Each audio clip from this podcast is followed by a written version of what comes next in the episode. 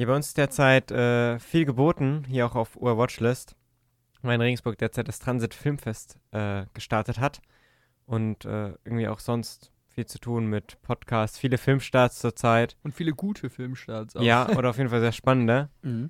Aber ähm, wir haben uns trotzdem wieder hergesetzt für eine neue Folgenbesprechung von Gen V und äh, ich freue mich auf jeden Fall sehr. Die Serie ist ja jetzt schon abgeschlossen eigentlich, aber wir hinken noch ein bisschen hinterher, aber ja. Ich sitze halt hier wieder mit David und Daniel. Mir ist nicht der Name, ich habe nicht den Namen vergessen zwischenzeitlich. Ja, wie geht's euch? Richtig gestresst schon von der Anmod. Ja. Ja. gut. Also ich bin, ich war es ja jede Woche, aber ich bin heute nochmal besonders gespannt, was ihr, Mhm. was ihr zu der Folge sagt. Ich finde, du hast es auch sehr gut getroffen. ist echt ein bisschen stressig. Ich habe heute eine halbe Stunde, bevor wir gerade aufnehmen, habe ich noch die, die meine Notizen fertig gemacht zu der Folge. War echt spät dran ein bisschen, weil es einfach gerade viel zu gucken gibt. Aber ich freue mich trotzdem. Meine Notizen habe ich nur in meinem Kopf. Ähm, ich, bin, ich bin auch gespannt, was ihr dazu sagt. Der Felix hat das ja äh, letzte Woche schon richtig erraten oder schon befürchtet gehabt, dass es eine Füllerfolge wird. Ja. Aber ich fand, für eine Füllerfolge war die okay. Ja, da, kommt, da kommen wir noch dazu. Also ich bin, ich bin gespannt. Genau, wie immer, wir spoilern hier Gen V und The Boys. Und dann würde ich sagen, legen wir einfach gleich los. Oder habt ihr noch Ganz was vorweg? genau. Ich habe nichts mehr vorweg. Also wir haben uns heute, kann man ja dazu sagen, äh, die Folge aufgeteilt. Also die letzten Male habe ich ja immer thematisch durch die Folge geführt. Heute mache ich die erste Hälfte und äh, Felix macht die zweite Hälfte und die anderen geben einfach immer so ihren Senf dazu, so ein bisschen. Mhm. Mhm. Und genau, ich glaube, du hast wieder ein paar allgemeine Infos mitgebracht zu der Genau. Folge. Die heutige Folge heißt Jumanji. Äh, ist von Rachel Goldberg ähm, inszeniert worden. Die hat jetzt vor allem bei so ein paar Serien oder sowas mal ein bisschen was gemacht. Jetzt nichts ganz groß Bekanntes. Ähm, ist für mich immer sehr praktisch, weil irgendwie die meisten Folgen immer eine Bewertung von 7,8 haben. Also ich muss immer gar nichts ändern. Äh, ist auch mit 40 Minuten ein bisschen kurz. Ist die kürzeste, oder? Ja, es gab schon ein paar 40 Minuten. Ich glaube, die Mhm. zweite oder sowas war auch ziemlich kurz. Mhm. Ja, aber, äh, die, kurz zum Titel. Wollen wir darüber jetzt schon sprechen, warum das Jumanji heißt? Weil Ich habe da als erstes erwartet, dass irgendwas mit Rufus passiert oder sowas. Da hatten wir diesen Jumanji-Gag.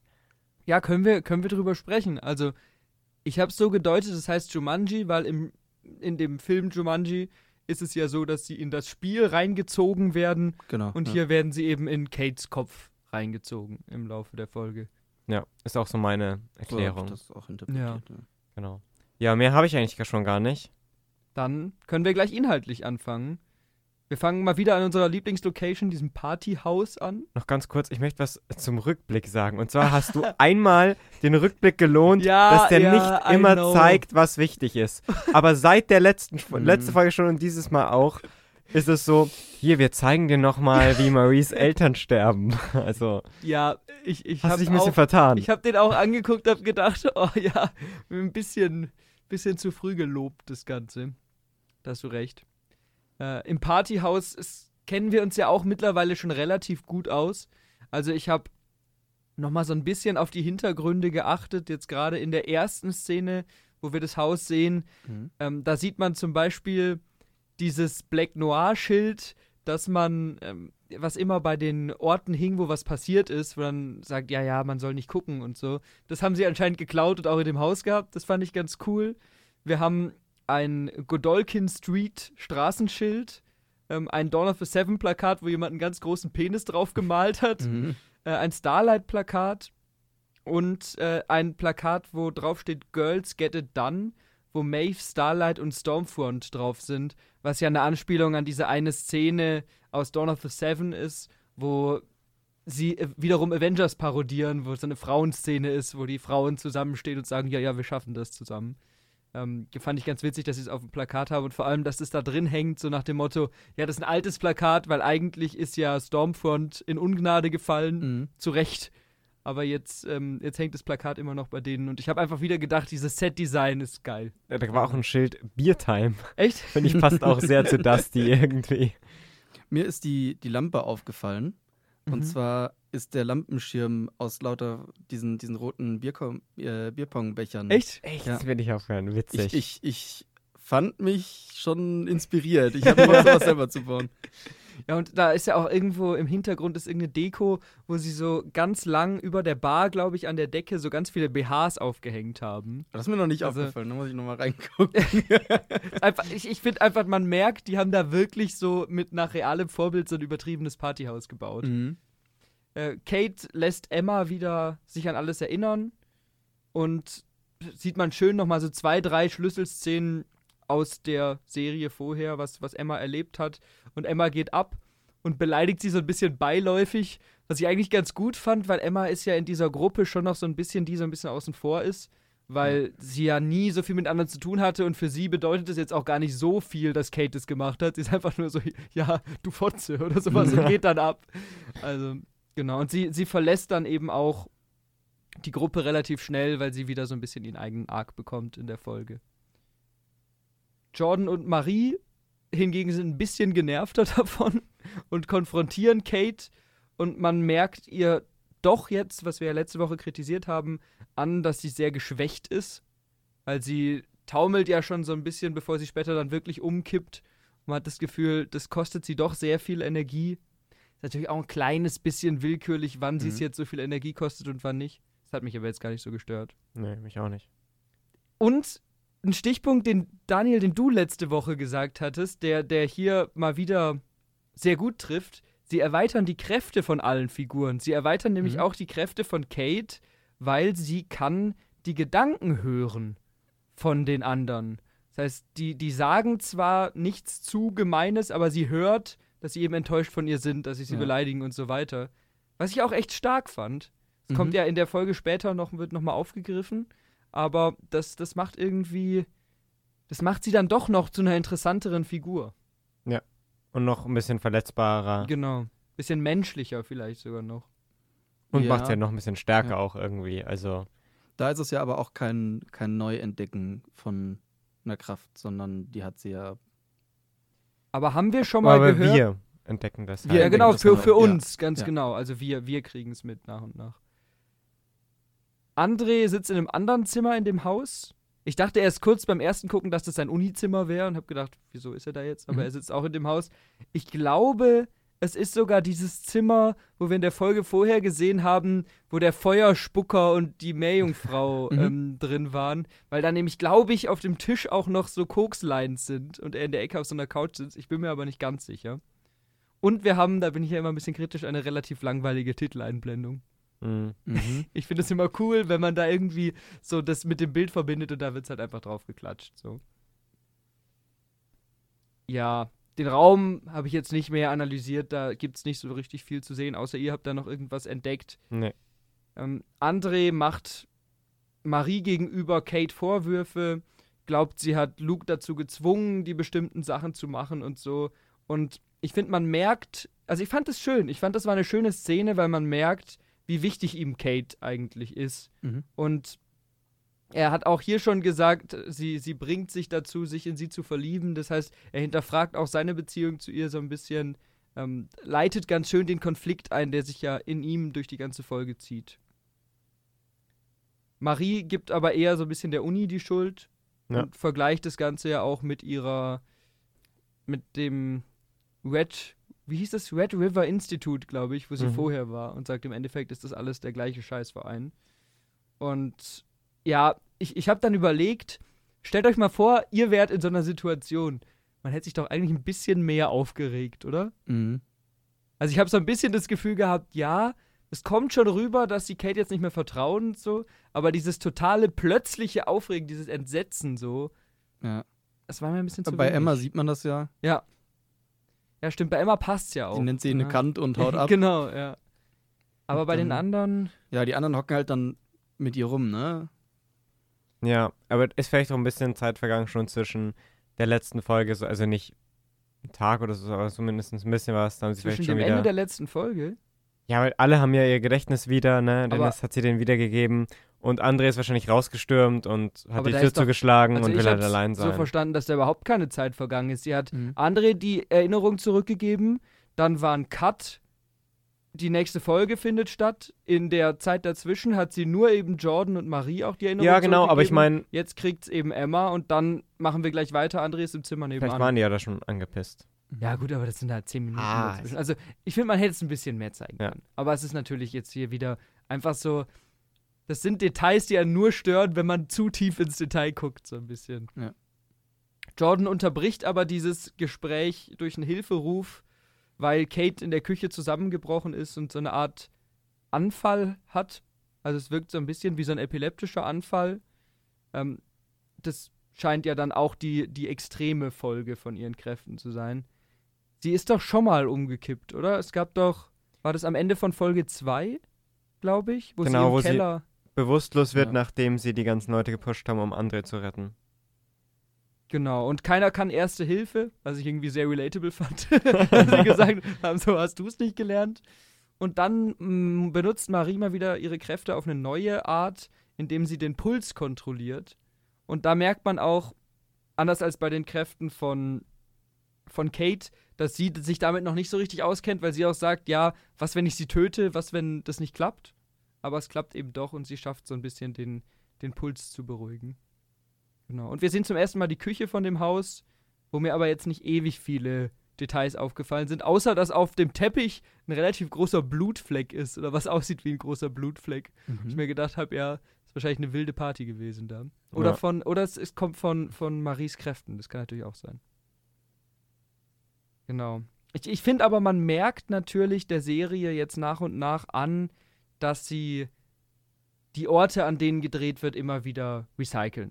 Das passt natürlich auch, aber so dieses Zimmer, dieses allgemein dieses Haus, auch die Orte, an die wir später noch kommen, das sind alles Plätze, die wir, die wir schon ke- kennen. Deswegen können wir da jetzt auch nicht mehr so groß Details raussuchen, Ja, weil wir ja. immer denken, ja, da haben wir schon drüber gesprochen.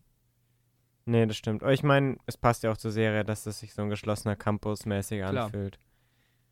Und es ist halt wahrscheinlich auch einfach eine Budgetfrage. Ja, sowieso. Ja. Und sie stecken wahrscheinlich das meiste von dem Budget auch in die Kräfte rein. Mhm. Deswegen. Äh, im, als nächstes kommen wir in die Woods. Felix, du wirst leider enttäuscht. Betsy ist kein Drachenmensch, wie du es gerne gehabt hättest. Schade.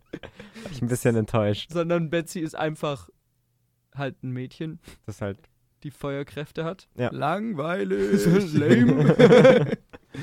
und Indira und Dr. Kodosa kommen in ihre Zelle und Betsy wurde anscheinend mit dem besagten Virus, über das wir letzte Woche gesprochen haben, infiziert und kann ihre Kräfte nicht nutzen. Ich fand das witzig, wie sie nur so ein bisschen so Funken schlägt, Mhm. anstatt Feuer zu machen. Das war irgendwie ganz, ganz schlau gemacht. Und wir lernen hier schon, die Infektion dauert zwei Tage und das Ganze ist nicht ansteckend für Menschen. Das ist mir gerade aufgefallen. Vielleicht ist ja ihre Kraft, dass sie sich in einen Drachen verwandeln kann. Maybe. Und kann sich jetzt eben nicht mehr verwandeln. Heißt, es ist noch Hoffnung. Es ist noch Hoffnung. Wobei jetzt ist es, äh, nach der Folge ist es eh egal. ja. Es ist keine Hoffnung mehr, aber das könnte sein. Vielleicht war das auch so Magie-Schnipsen und dann wird sie zu einem Drachen. Ich, und, ich glaube an den Traum. Bin ich ein Verfechter dieser Theorie, finde ich sehr gut. Also ich, ich fand das mit dem Virus, ich finde das wild, ich finde das geil. Mhm. Weil das einfach in dieses Boys-Universum nochmal da so, so die Kräfte verschiebt irgendwie und Ja. so eine ganz neue Komponente reinbringt. Das passt auch sehr gut von dem, was die Leute da so machen würden, um die unter Ja. Kontrolle zu halten. Ganz Weil- genau. Es macht ja nicht nur krank oder sondern es raubt ihnen eben auch diese Kräfte irgendwie so. Ja. Das finde ich schon spannend. Ich finde dann Indiras Erklärung danach ein bisschen schwach, warum jetzt Cardosa das weitermachen, weiterforschen soll. Aber Im Endeffekt ist es halt, sie setzt ihre Autorität durch. Ja. Also die Erklärung, ich habe ich hab schon wieder vergessen, wie genau sie es erklärt hat. Eigentlich sagt sie, also es kommt ja raus, dass das Ganze von Wort entwickelt worden ist und eigentlich das jetzt der Punkt ist, wo sie Wort Bescheid geben müssten, aber Indira will eben noch mehr Fortschritt und will, dass die Dosis erhöht wird. Ja. Gibt's da, aber was sagt sie denn da als Begründung, weißt du es noch? Ja, irgendwie sowas wie, wir können uns noch nicht sicher sein, wie sehr das wirkt und sowas. Und ähm, also ich fand, das war keine richtige Erklärung. Und ich habe mich dann auch gefragt, was, was will sie genau? Warum Ah, das erfahren wir ja das noch. weiter? Also Das erfahren wir nur noch. Ich frage mich, wieso sind diese Woods unter der Schule? Ja. Also vielleicht wird es ja noch erklärt, aber da habe ich mir jetzt auch wieder gedacht, du gehst ja so viele Risiken ein, die ja auch alle passieren. Irgendwie Sam läuft mal weg zwischendurch und der erinnert sich dran und da muss das Gedächtnis wieder von Kate gelöscht werden und hier und da. Wieso ist es nicht einfach woanders? Wo ist die Verbindung zur Schule so? Ich meine, so auch Sicherheitsaspekt technisch ist doch Quatsch. Also du hast Schüler, die durch Wände laufen können oder so. ja, ist so. Wieso machst du das dann praktisch unter deren Wohnzimmer? Ja, vielleicht, vielleicht kommt da ja noch irgendwie eine Erklärung, dass sie dann äh, an mehr Schülern rumexperimentiert haben und immer deren Gedächtnis gelöscht haben oder so. Das wäre das Einzige, was ich mir vorstellen kann. Und wir wissen ja, dass Brink sehr stark involviert war. Ja. Vielleicht hängt es auch damit zusammen, dass er das Ganze angestoßen Ja, hat. so- Ne? Ja, Universität, Forschung. Ich würde das gerne an der Uni machen, dann muss ich nicht woanders hinfahren. Nicht so einen Kilometer rausfahren, das wäre ja Aha. zu weit. Das schon, stimmt, das ist schon ein bisschen dumm. Aber wer weiß, vielleicht kommt es ja noch. Es kam bei- bei der Serie jetzt schon über, überraschend oft Sachen, wo wir gesagt haben, Boys ist dämlich und vier Folgen später ist dann erklärt worden, wieso Ja. das so Mhm, war. Deswegen stimmt. noch nicht zu früh judgen. Ich finde auch, dass hier wieder sehr auffällt, wie sehr Shetty diese Soups zu hassen scheint. Mhm. Also, ich glaube ja immer noch, dass da was mit dieser Tochter kommt. Weil Mhm. sie hat in dieser einen Szene mal gesagt, ja, ich hatte mal eine Tochter. Ich glaube, irgendwas, dass irgendwie ein Soup hat ihre Tochter umgebracht und deswegen äh, macht sie jetzt alles, um die Soups zu töten oder sich zu rächen an denen. Ja, so. das Ja. klingt sehr vernünftig. Das, das stimmt. Ja, weil sonst. Sie, sie hat ja auch sonst überhaupt keinen, keine Motivation, so böse zu sein. Ja. Mhm. Ich finde sie aber bisher noch immer nur so mittelmäßig. Ich finde sie ein bisschen Ja. schwach, als, auch als Bösewichtin irgendwie. Aber mal Ja. schauen. Habt Ich finde, es variiert habt ihr auch. nähere Theorien, welcher Held die Tochter umgebracht haben könnte? Nee, Na. also keinen speziellen. Ich glaube, das ist einfach nur Also, irgendeiner. na, vielleicht lässt sich's ja dann noch irgendwie mit einem mit einem Cameo-Auftritt verknüpfen. Mhm. Also, ich könnte mir vorstellen, sehr gut sogar, dass in, innerhalb der letzten beiden Folgen noch irgendein Sub, den wir kennen, auftaucht. In einem Das wird ja Rückblick oder so vielleicht. In einem Rückblick oder vielleicht auch im Rahmen von dieser Parade, über die wir ja gesprochen haben, die vielleicht stattfinden könnte. Mhm. Und vielleicht ist es ja dann so, dass genau der Soup auftritt, sei es jetzt Dieb oder Homelander oder keine Ahnung, wer auch immer, der dann für den Tod verantwortlich ist und deswegen will sie den Virus und den Soup will sie dann anstecken oder irgendwie sowas. Mhm. Ja, maybe. Hast du Theorien oder glaubst du ja nicht so dran? Ich habe jetzt mal auf Homelander gesetzt, weil bei dem sonst nicht so ein persönlicher Fall da ist. Ich meine, Mhm. bei A-Train hast du ja aus The Boys und Mother's Milk ist ja da genauso. Bei wem war das? Home Soldier Boy hat da doch irgendwie ein Auto durchs Haus geworfen oder so. Ja, und dabei ja, ist ja, seine ja. Familie umgekommen, genau. Und Homelander wäre jetzt dann der, der noch offen ist, finde ich. Ja. Zumindest halt in der Verbindung zu einer Figur, die wir gut kennen. Mhm. Weil wir haben ja schon diese Szene mit Homelander, wo er die Frau dann dazu bringt, sich umzubringen und vom Dach zu hüpfen und so. Oder dieses, ähm, dieses Flugzeug, was er mit allen Leuten drin explodieren lässt. Aber da hast du recht, das würde dann dem nochmal eine persönlichere Komponente geben. Das könnte gut sein. Und ein Homelander-Cameo wäre natürlich auch das, das Ding so. Ja. Weil Homelander ist und, äh, und Billy Butcher sind halt die Figuren, Mhm. die für die Boys-Serie stehen und einen von beiden da vorkommen zu lassen im Finale wird schon passen und ich weiß nicht, wie Butcher da reinpassen sollte. Also da wäre Nee. Homelander schon stimmiger. Wir sind zurück im Partyhaus. Äh, Kate wird im Hauptraum, den wir eben schon gesehen haben, aufs Sofa gelegt. Sie führen das Koma so ein bisschen auf ihren Zustand zurück und Dusty kommt dazu. Dusty hat irgendwie ein wildes Outfit mit so einer großen Bauchtasche und so einem Bademantel, fand ich sehr lustig. Mhm. Und plötzlich, während sie sich eben über Kates Zustand unterhalten, wacht Kate auf und verschwindet genau im gleichen Moment. Was war eure, euer erster Gedanke, als das passiert ist? Genau, weil die Szene hat man ja schon im Trailer von der Mhm. Folge gesehen, den ich gesehen hatte. Und da dachte ich, dass das jetzt Dustys Power ist. Mhm. Dass er merkt, okay, die wacht auf und springt so auf und dann zack, teleportiert er sie woanders hin, Mhm. wo sie praktisch dann nicht nochmal irgendwie Schaden anrichten kann Mhm. oder was auch immer. Ja, das war so mein Gedanke. Ja, ich habe mich erstmal gefragt, hä, sie wird sich jetzt doch sicherlich nicht auch noch teleportieren können. Mhm. Das wäre schon ein bisschen zu viel. Mhm. Und dann wird das ja ziemlich schnell aufgelöst und auch ziemlich schnell in eine andere Richtung gesponnen, was man merkt, okay, irgendwas geht ja ganz, ganz anders ab. Ich dachte erst, sie wird unsichtbar. Ja. Mhm. Weil, weil dann ist ja direkt im Anschluss, als dann diese Mindfuck-Sequenz beginnt, sehen wir ja, wie die Rückwand von dem Raum sich so aus auflöst. Und ich dachte kurz, wird sie jetzt unsichtbar und baut diese Wand auseinander? also gedacht, hä, was passiert hier jetzt? Ich musste da auch hier an die, wie heißt die Figur nochmal? Von den Fantastic Four. Susan Storm. Susan, Susan Storm, Das war denken. auch einer meiner Gedanken, Ja. weil sie auch so blonde Haare Ganz hat. genau, ganz genau. Ja, aber dann lernen wir eben relativ schnell, dass es nicht so ist. Die Wand löst sich auf und sie gehen durch und drehen sich um und das Haus scheint auch sich so ein bisschen aufzulösen. Ich fand die Effekte geil. Ich mochte das, dass sich alles so am Bildrand so ein bisschen, dieses Haus löst sich auf, später löst sich ja auch der Wald so ein bisschen in Einzelteile auf oder eben das, das Zimmer von Kate, was wir dann später sehen. Weiß Und nicht, das sah auch gut aus, fand ich. Ja. So diese, die Steine, die dann rumgeflogen sind und so. Ja, das mochte ich irgendwie. Also sie laufen dann durch den Wald. Ich dachte auch erst, da habe ich noch nicht gecheckt, dass es in ihrem Kopf ist. Mhm. Da dachte ich, sie gehen halt einfach hinten aus dem Haus raus, irgendwas stimmt mit dem Haus nicht und sie laufen durch den echten Wald. Same. Und es ist mal wieder dieser, dieser schöne Satz, den wir schon so oft gehört haben von Marie. Vielleicht ist sie mächtiger, als wir dachten. Ja. Und dann, wir sehen hier schon die Blitze im Hintergrund, die später ja auch noch eine Rolle spielen. Und ja, dieses Waldsetting, habe ich gerade beim zweiten Gucken auch gedacht, ist halt einfach ein billiges Setting. Deswegen setzt man das in den Wald. Aber fand ich jetzt hier nicht schlimm. Also Mhm. War, war, war in Ordnung. Ja, aber mit den Effekten. Mit den Effekten zusammen ist es zumindest nicht so basic. Also. Ja. Sie stolpern dann so ein bisschen in einen Rückblick rein, äh, nämlich aus Kates Kindheit. Kates Mutter und ein Polizist suchen den Bruder, der schon seit drei Tagen verschwunden ist. Und Kind Kate kommt dann eben dazu Mhm. und beide Erwachsene vermitteln aber, boah, halt mal lieber Abstand. Ich fand witzig, dass Kind Kate nach drei Tagen verschwundenem Bruder doch irgendwie noch sehr gut gelaunt ist am Anfang von dieser Szene. Und kommt so lachend an, gerade so, Mama, Mama. Und so, hä? Aber gut, ist ganz egal. Ja, man, man sieht halt, dass alle Kate so sehr distanziert, vorsichtig, so angstvoll behandeln. Und das, finde ich, gibt dem, was sie erzählt hat, nochmal Nachdruck. Weil sie hatte von der Geschichte ja schon mal erzählt. Aber ich finde es trotzdem schön, dass wir es jetzt nochmal sehen. Also irgendwie hat mir das gut, äh, gut gefallen.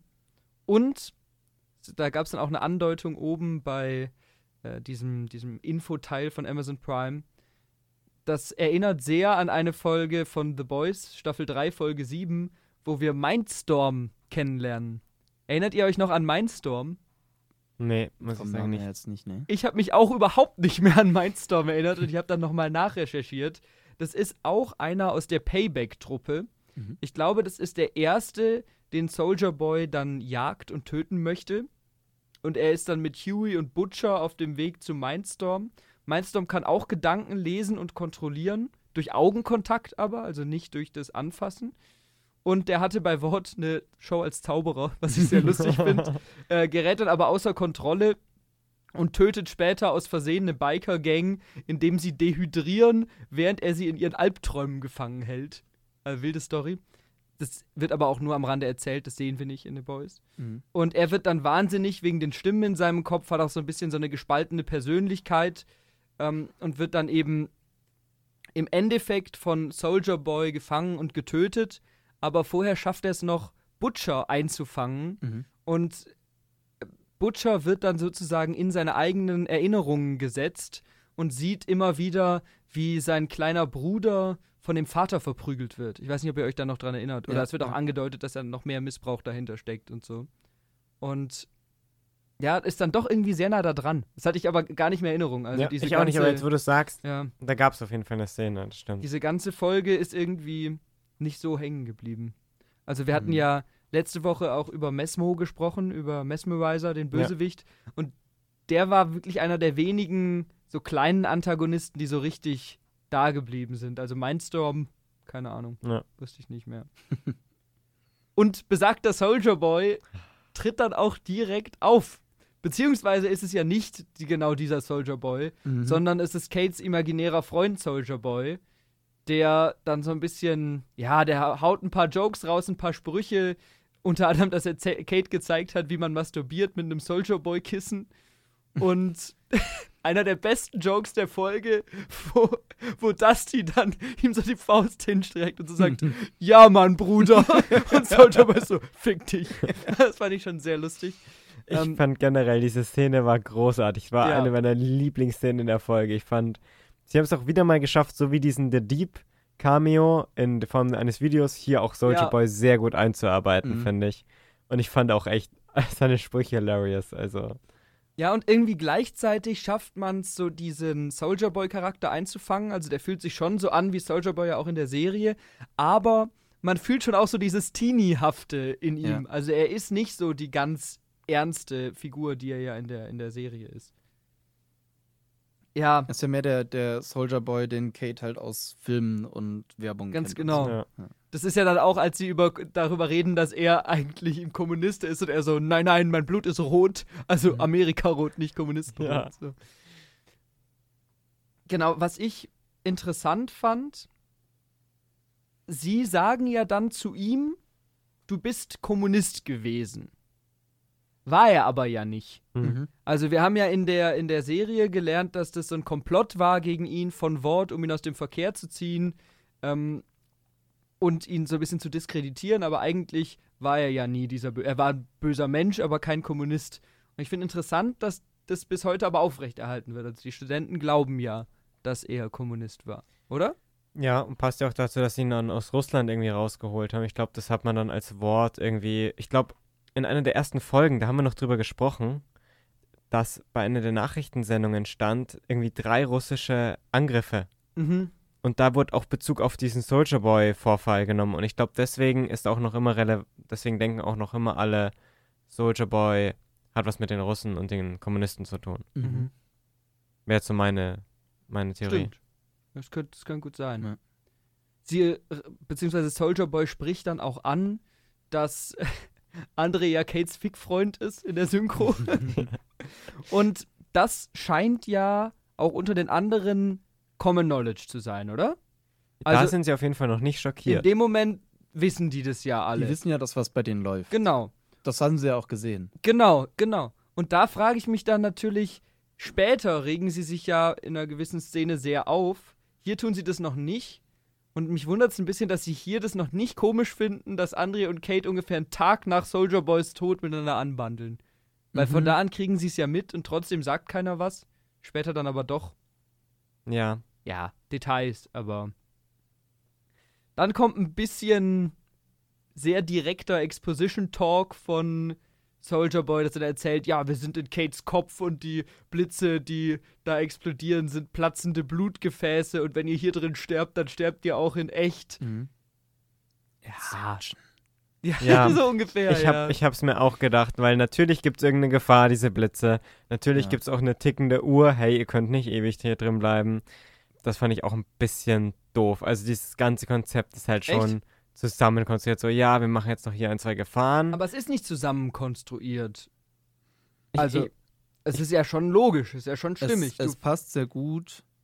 Es hat mich nur sehr daran ja, erinnert. es ist halt nicht neu. Sehr inspiriert. Es ist überhaupt nicht neu, aber ich finde es durchaus stimmig, weil wir haben vorher schon gelernt, Kate ist völlig fertig, wenn sie zu viele ihre Kräfte benutzt und dass das zu ihrem Tod führen könnte, finde ich schon stimmig. ja, aber ich finde das Konzept, äh, wir holen sie nicht nur in den, in den Kopf von Kate, sondern natürlich bauen wir auch noch eine, eine Zeitfrage und eine Gefahr ein. Ist irgendwie so ein bisschen, Es ist halt klassisches ist ein Storytelling. bisschen boring, ich find- finde Ich ich. finde es nicht schlimm. Also, Okay. na. Man sieht dann eben auch kurz, wie sie in der realen Welt um Kate rumliegen auf Mhm. dem Boden, beziehungsweise man sieht nicht alle, weil man sieht Dusty nicht. Der liegt hinter der Couch. Wahrscheinlich, ja. Der stand ja da oben. Ähm, Soldier Boy sagt dann natürlich, auch wieder ein witziger Gag, der sagt, was ihr unbedingt wissen müsst. Und dann explodiert er halt. Und sie ziehen weiter, sozusagen. Mhm. Und André sagt noch, der war schon ein Schwanz, oder? Ist ein bisschen Ja. angepisst von Das stimmt. äh, Kates Imaginary Friend. Ja, also ich, ich sehe es wie du, ich fand das super, das Cameo. Mir hat das gut gefallen, ich finde, das war gut eingearbeitet. Ähm, stimmig, hat Spaß gemacht, hat nicht gestört. Nee, ich fand die auch beim zweiten Mal noch Ja. super lustig einfach. Mhm. Was sagst du? Die Szene mit der, die Masturbationsszene, die fand ich ein bisschen übertrieben, wo er dann so einen Begriff nach dem anderen Ja. raushaut. Ja. Da dachte ich mir dann so, ja, okay, irgendwann, Ja, das ist ein auch, bisschen aber- abgenutzt dann. Ja. ja. Aber sonst fand ich das, ja, hat gut gepasst. Dann begeben wir uns zu unserem Parallelhandlungsstrang im Autokino. Emma erinnert sich eben an alles und kommt zurück zu Sam. Sie umarmen sich. Man hat im Hintergrund einen Spieleautomaten, wo Magnetio Spieleautomat mit Polarity als Bild drauf ist. Ich fand Magnetio klingt schon sehr wie Magneto. Weiß nicht, ob das eine absichtliche Anspielung war. Ähm, und da sind so diese, diese Funko-Pops drin, die Mhm. ja auch schon in der ersten Folge aufgetaucht sind oder so, die es von den Helden gibt, die so teuer verkauft werden. Ansonsten ist auch hier wieder in dem Setting, habe ich jetzt nichts Neues entdeckt. Die ganzen Filmplakate haben wir ja, glaube ich, schon besprochen. Mhm. Ähm, sie küssen sich, sie haben mal wieder eine relativ gute Chemie, reden über Sex. Er sagt, er ist Jungfrau und dann löst man das eigentlich, finde ich, ganz nett mit dieser Consent-Sache. Und dann haben sie eben da auf dem Boden vom Autokino, was ich mir auch nicht so richtig gemütlich vorstelle, äh, haben sie Also, sie haben Sex. eine Decke, ne? Sie haben eine Decke, stimmt, hat sich schön zurecht gemacht. Und er sieht sie zwischendurch als Puppe, was auch ich so sehr wild war. fand. Also das ist schon Ah. wieder so dieses schön absurde Boys-Ding. Und mal wieder, ich habe mich wieder sehr gefreut. Ihr wisst ja, wie ich bei sowas bin. Ich habe einen kleinen Continuity-Fehler gesehen. Ah, okay. Nämlich ist es ein Cut. Man sieht erst beide von vorne Mhm. und da ist äh, der, der Träger von, von Emmas BH ist runtergerutscht. Dann sieht man einen Shot auf Sam und dann sieht man wieder sie und dann sitzt es wieder alles ganz perfekt. Ah. Ist natürlich eine totale Kleinigkeit, aber gerade Mhm. beim zweiten Gucken, finde ich, merkt man so Sachen dann öfter mal. Aber, ist ja Aber stark, dass dir das egal. aufgefallen Ja. ist. Ja. Wäre mir entgangen. Ich finde es immer sehr Mhm. witzig, wenn wir halt darüber reden, wenn man merkt, was mir jetzt auffällt, was dir auffällt und was was dir auffällt. Bei ja. jedem fällt was anderes auf, wie eben das mit den Lampen zum Beispiel Mhm. auch. Mit den, ja, was ist dir aufgefallen? Und zwar ist sie ja dann diese Puppe. Mhm. Und mir ist dann eine Anspielung gekommen, Mhm. Weil diese Puppenhand so an dieser Scheibe Mhm. langrutscht. Wisst ihr aus welchem Film? Psycho. Titanic. Titanic. Ja, klar, die stimmt. Sexszene Titanic. im Auto, wo man Ja, auch von stimmt. Ja. außen praktisch diese Stimmt. Hand sieht an der beschlagenen Scheibe. Stimmt, die ist sogar beschlagen, die Scheibe, oder? Ja. Ja. Vielleicht ist sie auch staubig, die Scheibe, Ja, aber es, es, es sorgt ja, Ja. für den, denselben Effekt. Und mit der Puppenhand, das fand ich auch so lustig. Ich fand wirklich, also das war super weird, aber auch super witzig. Das also, war, das war, das war gut, ja. ja. Ja, das ist, das ist die Art von Humor, die ich halt auch so geil finde. Weil klar, die Sprüche funktionieren oft, aber die sind natürlich auch manchmal wie jetzt eben bei Soldier Boy ein bisschen plump. Und Mhm. sowas einfach so völlig absurd, aber was zeigen halt und nicht unbedingt jetzt wieder erzählen. Das hat mir gut gefallen. Ja. Zurück im Wald. Marie, Dusty, André und Jordan. Sie fragen sich jetzt, was passiert wohl, wenn Kate stirbt und sie noch hier drin sind. Ich habe mich irgendwie gewundert, das hat Soldier Boy doch gerade erklärt. Soldier Boy hat gerade gesagt, ja, ja, ihr sterbt dann alle. Mhm. Und eine Minute später fragen sie, ja, was passiert dann wohl? Also ich, ich habe es mir vielleicht so erklärt, dass sie das Soldier Boy Cameo im Nachhinein gedreht haben oder so. Aber Vielleicht. mein Güte. Ähm, sie treffen auf ein zerfallendes Haus und beobachten durchs Fenster eine junge Kate. Und ich fand, diese junge Kate war echt gut zurechtgemacht. Die sieht wirklich jung aus. Mhm. Mhm. Oder? Das stimmt. Das ist mir eh aufgefallen. Also ich fand auch die Kind Kate war stark gecastet. Mhm. Aber das war gut gemacht. Und dann bei der, bei der jüngeren Kate ist ja dann die gleiche Schauspielerin, aber da, die sieht auch einfach gute Ja. fünf Jahre jünger aus. So, das, Gerade durch Frisur und Outfit und so haben die da echt viel gemacht und glaubt, dass sie, glaube ich, hier nicht geschminkt ist und in den Mhm. anderen Szenen schon gut funktioniert. Sie schaut Videos über Mathe, wo es um Integralrechnung geht, wo ich gleich gedacht habe, Mm. "Ugh." Trauma. Das heißt aber wohl, sie war, bevor sie auf die God You gekommen ist, war sie nie in der Schule, oder? Oder Nee. zumindest sehr lange nicht in der Schule. ja, vielleicht hat sie auch immer nur so Online-Unterricht bekommen. Wahrscheinlich, ja. Weil es ja dann auch später heißt, wie lange sie da eingesperrt war und so. Ja. Mhm. Und da kann sie ja nicht in der Schule gewesen sein. Äh, ihr Zimmer ist irgendwie eine coole Kombi aus so einem klassischen Kinder-Teenie-Pferdezimmer, aber eben dann auch Plakaten von Maeve, Countess und Soldier Boy. Unter anderem ein Crimson Countess-Film, ein Thriller, der heißt Whiskey Sunrise. Mhm. Und da habe ich nachgelesen, der ist produziert. der Produzent davon ist The Legend. Und The Legend haben wir ja in Staffel 3 von The Boys als diesen Heldenmanager von Ward äh, kennengelernt, der früher für Ward gearbeitet hat, dann den Boys geholfen hat und Informant für die war, dann aber, glaube ich, ein Bein verloren hat und dann sich von beiden Seiten abgewendet hat. Mhm. Und das ist auch einfach so witzig. Das, das steht da nirgendwo, aber es gibt halt in dieser Welt so diese lauter Verknüpfungen und so. Das hat mich auch wieder richtig gefreut. Erinnert ihr euch noch an den? Wie fandet ihr diesen The Legend? Ich erinnere mich an den, aber der spielt ja auch dann nicht mehr so eine Riesenrolle. Ich finde, das war dann ein bisschen wasted auch fast Ja. schon. Der Mhm. war so ein bisschen halt dieser man. klassische Filmproduzentenverschnitt, so Ja. Mhm.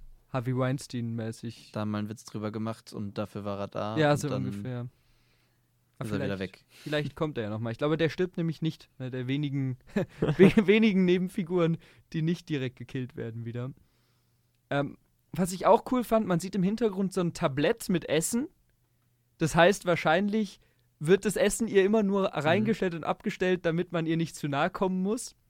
Und ähm, obwohl das Zimmer eigentlich so normal aussieht, hat sie so eine Bunkertür. Ja. Wo ich mir auch gedacht habe, sie könnte halt auch durchs Fenster gehen, weil das Fenster ist ein ganz normales Fenster. Aber ja, es hat so ein bisschen an diese Bunker in der Uni erinnert, Ja. finde ich. Mhm. Aber man merkt ja dann auch, wenn Indira reinkommt, dass sie selber Angst davor hat, anderen Leuten zu Mhm. begegnen und irgendwie so drauf getrimmt ist, Mhm. ich bin böse.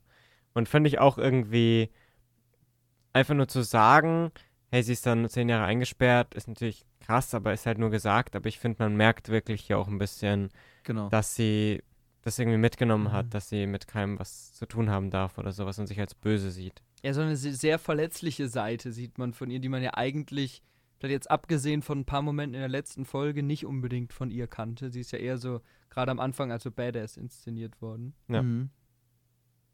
Die Mutter warnt auch, als Indira dann reinkommt, so, ja, ja, gehen Sie nicht zu nah ran und so. Aber Indira macht wieder ihren Psychologie-Talk und manipuliert Kate. Hier hat es jetzt aber für mich verhältnismäßig gut funktioniert, weil ich eben fand, diese, dass, dass dieses naive, kleine, ängstliche Kind auf sowas reinfällt oder auf sowas einsteigt, finde ich deutlich stimmiger, als wenn jetzt irgendwie später Marie oder so dann von ihr manipuliert werden. Vor allem, wenn auch niemand mit der in den letzten zehn Jahren irgendwie Kontakt haben wollte. Ja. Ja, und Dann, dass mal dann einfach jemand da ist, mit dem die halt so reden kann, dann genau, man hat klar, dass die da drauf eingeht. einfach das Gefühl, sie schätzt, dass jemand keine Angst vor ihr hat. Das- Mhm. Da könnte jeder halt sitzen und das ist ja genau das, was du sagst.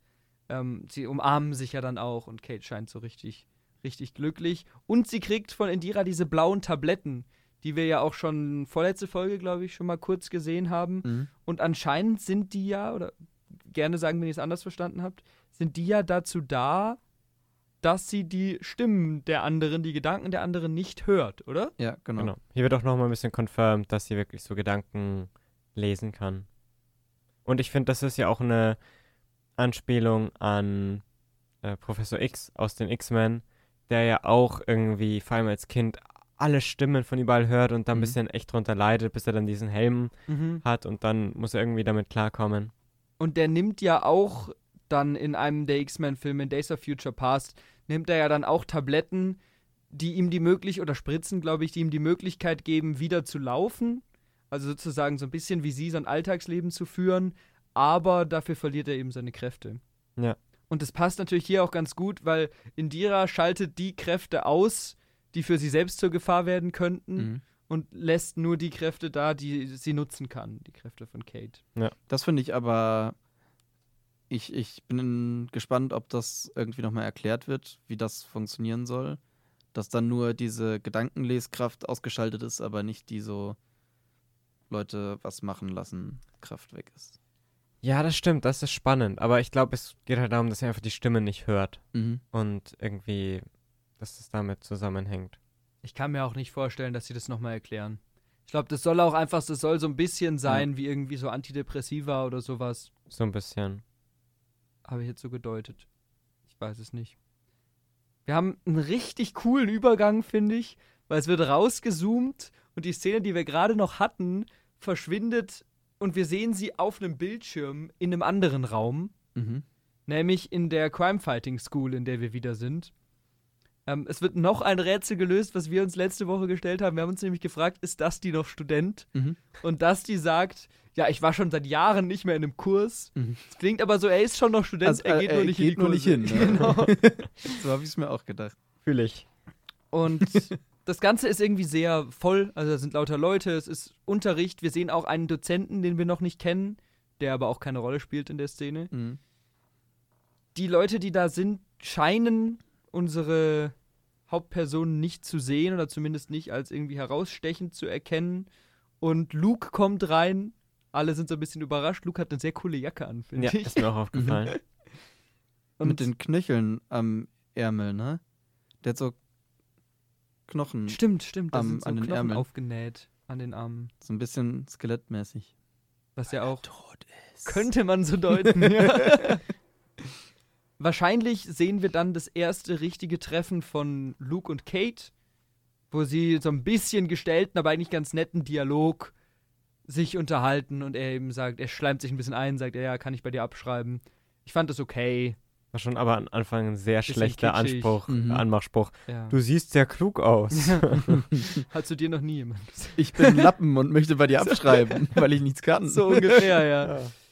Ja, André ist das Ganze sichtlich unangenehm und er möchte gehen, Mhm. geht dann auch, ist auf dem Weg raus, aber Luke spricht ihn an und sagt, ich vermisse dich. Und da habe ich dann gedacht, da ist schon echt gutes Schauspiel bei André gewesen, als er dann Mhm. so ein bisschen, du siehst wirklich so, wie ihn das berührt, als er dann sagt, ja, ja, ich vermisse dich auch und so. Und dann schwingt das Ganze aber sehr schnell um, als Luke sagt, ja, ich glaube dir nicht, dass du mich vermisst. Ja. Ähm, weil man dann auch wieder richtig gut gemacht auf den Bildschirmen wie so eine Art Präsentation sieht, dass eben André und Kate schon vor Lukes Tod was miteinander hatten. Ähm, ich glaube, man sieht auch einmal Kates Zimmer mit diesem Golden Boy-Plakat im Hintergrund. Ja, Ja, jetzt ist auch, wir haben uns immer gefragt, nach einem Tag haben sie ziemlich schnell verdaut, aber das ist ja davor Mhm. schon gelaufen. Fand ich aber irgendwie, wurde wieder was aufgegriffen, was wir ja kritisiert haben, fand Genau. ich spannend. Mir ist auch aufgefallen, weil es läuft auf den Bildschirmen, teilweise sind diese Bildschirme nicht synchron. Also auf der einen, auf dem einen Bildschirm küssen sie sich schon und auf dem anderen ist noch so, André kriecht noch gerade über ihr. ja es läuft Mhm. nicht das gleiche auf dem Genau. Bildschirm. Es läuft auf jedem Also ein es waren bisschen was mehrere anderes. Ja. verschiedene Sachen. Ich habe das auch dann so gedeutet, als würden sie mir halt damit zeigen wollen, es läuft schon sehr lange, es ist schon sehr oft passiert. Maybe, ja. ja. Das ist eine gute Erklärung. Ja, wie findet ihr das? Dass die schon davor zusammen waren? ja. Ich, es klärt unsere, unsere Fragen, Ja. dass das so schnell drüber hinwegkommen. Ja, genau. Und deswegen finde ich das eigentlich nicht schlecht. Also ich fand, das war ein ganz guter Twist irgendwie. Ich finde auch. Und das, man, man merkt, ich finde, an dem Punkt fängt man an zu merken, wir haben jetzt nach und nach Szenen, wo jede unserer Hauptfiguren nochmal so ein bisschen so eine Tiefe bekommen soll oder eine neue Ebene bekommen soll. So ein Mhm. bisschen. Und das fand ich dann doof. dass jede Figur da jetzt abgearbeitet wird und man dann nochmal auf die großen Probleme, die alle, die Ja. wir kommen müssen. Ich fand es halt ein bisschen plump, dass wir das so aneinander reihen. Dass wir sagen, okay, erst geht's um Kate, dann geht's um André, dann geht's um Jordan, dann geht's um Marie. So, Ja. das war schon ein bisschen listenmäßig. In sich fand ich diese Szenen aber eigentlich alle stark. Mhm. Also gerade jetzt diese Szene, die hat mir in sich total gut gefallen mit Luke. Die, die Szene mochte Ja. ich auch sehr gern, ja. Das noch, wenn, wenn die Kamera, wenn, wenn man sieht, dass die beiden Sex hatten, dann wird Mhm. ja der Raum dunkel und als er wieder hell wird und ein Schnitt kommt, ist der Raum auch leer. genau. Mhm. Das ist auch richtig cooler Übergang. Und man sieht dann auch, wie mit, mit Licht auf dem Gesicht von Luke gespielt wird, weil nämlich sein Gesicht dunkler ist als vorher. Und er macht dann eben auch äh, André Vorwürfe, hinterfragt die Freundschaft und man sieht dann auch im Hintergrund die Reaktionen von Jordan und Marie, die Mhm. auch sehr geschockt scheinen. Luke aktiviert seine Kräfte, was jedes Mal sehr cool aussieht, finde ich. Und die anderen wollen ihre Kräfte auch aktivieren, aber es klappt nicht. Was halt auch einfach jetzt so ist, ist halt einfach die Regel in dem Traum, muss man halt einfach akzeptieren. Auch wieder, fand ich auch wieder doof. Echt? Ja, ist auch wieder so, ja, und hier als Regel noch, die Kräfte funktionieren übrigens nicht. Ja. Ja. Mich hat das nicht gestört, so, also weiß nicht. Und Dusty rennt weg und wird einfach zerbombt. Also, Ja. Fand ich auch doof. also da habe ich mir auch wirklich gedacht, was zur Hölle? Weil keiner reagiert da drauf. Ja. Mhm. Alle sind so, oh ja. Das war's jetzt halt mit ihm. Und es wird auch in der ganzen Folge, es wird nie wieder angesprochen. Juckt überhaupt Kein nicht. Wort. Sie sind schon davor gemeint zu Dusty, als er sagt, hey Leute, ein bisschen langsamer.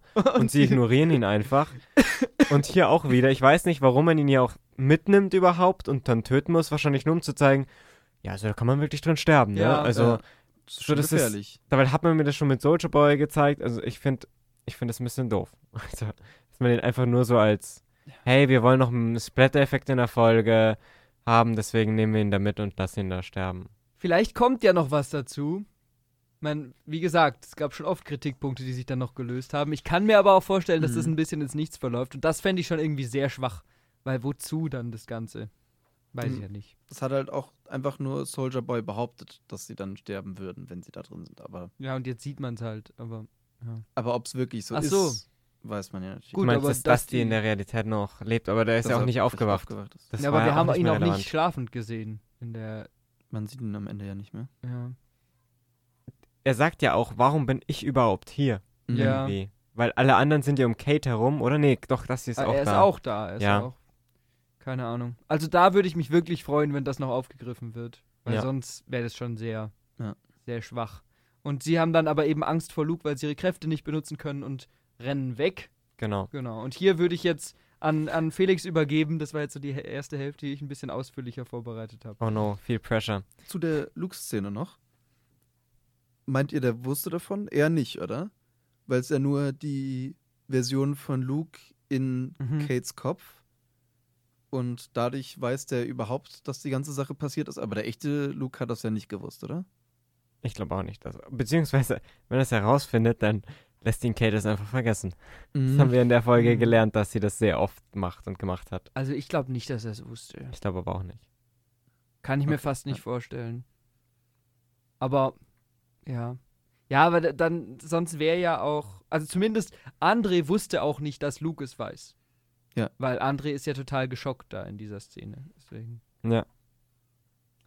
Genau, und dann haben wir auch wieder einen Übergang. Sie laufen aus diesem Schulgang raus und kommen dann vor dem Büro vom Professor Brink an. Die Mhm. Location kennen wir ja auch schon.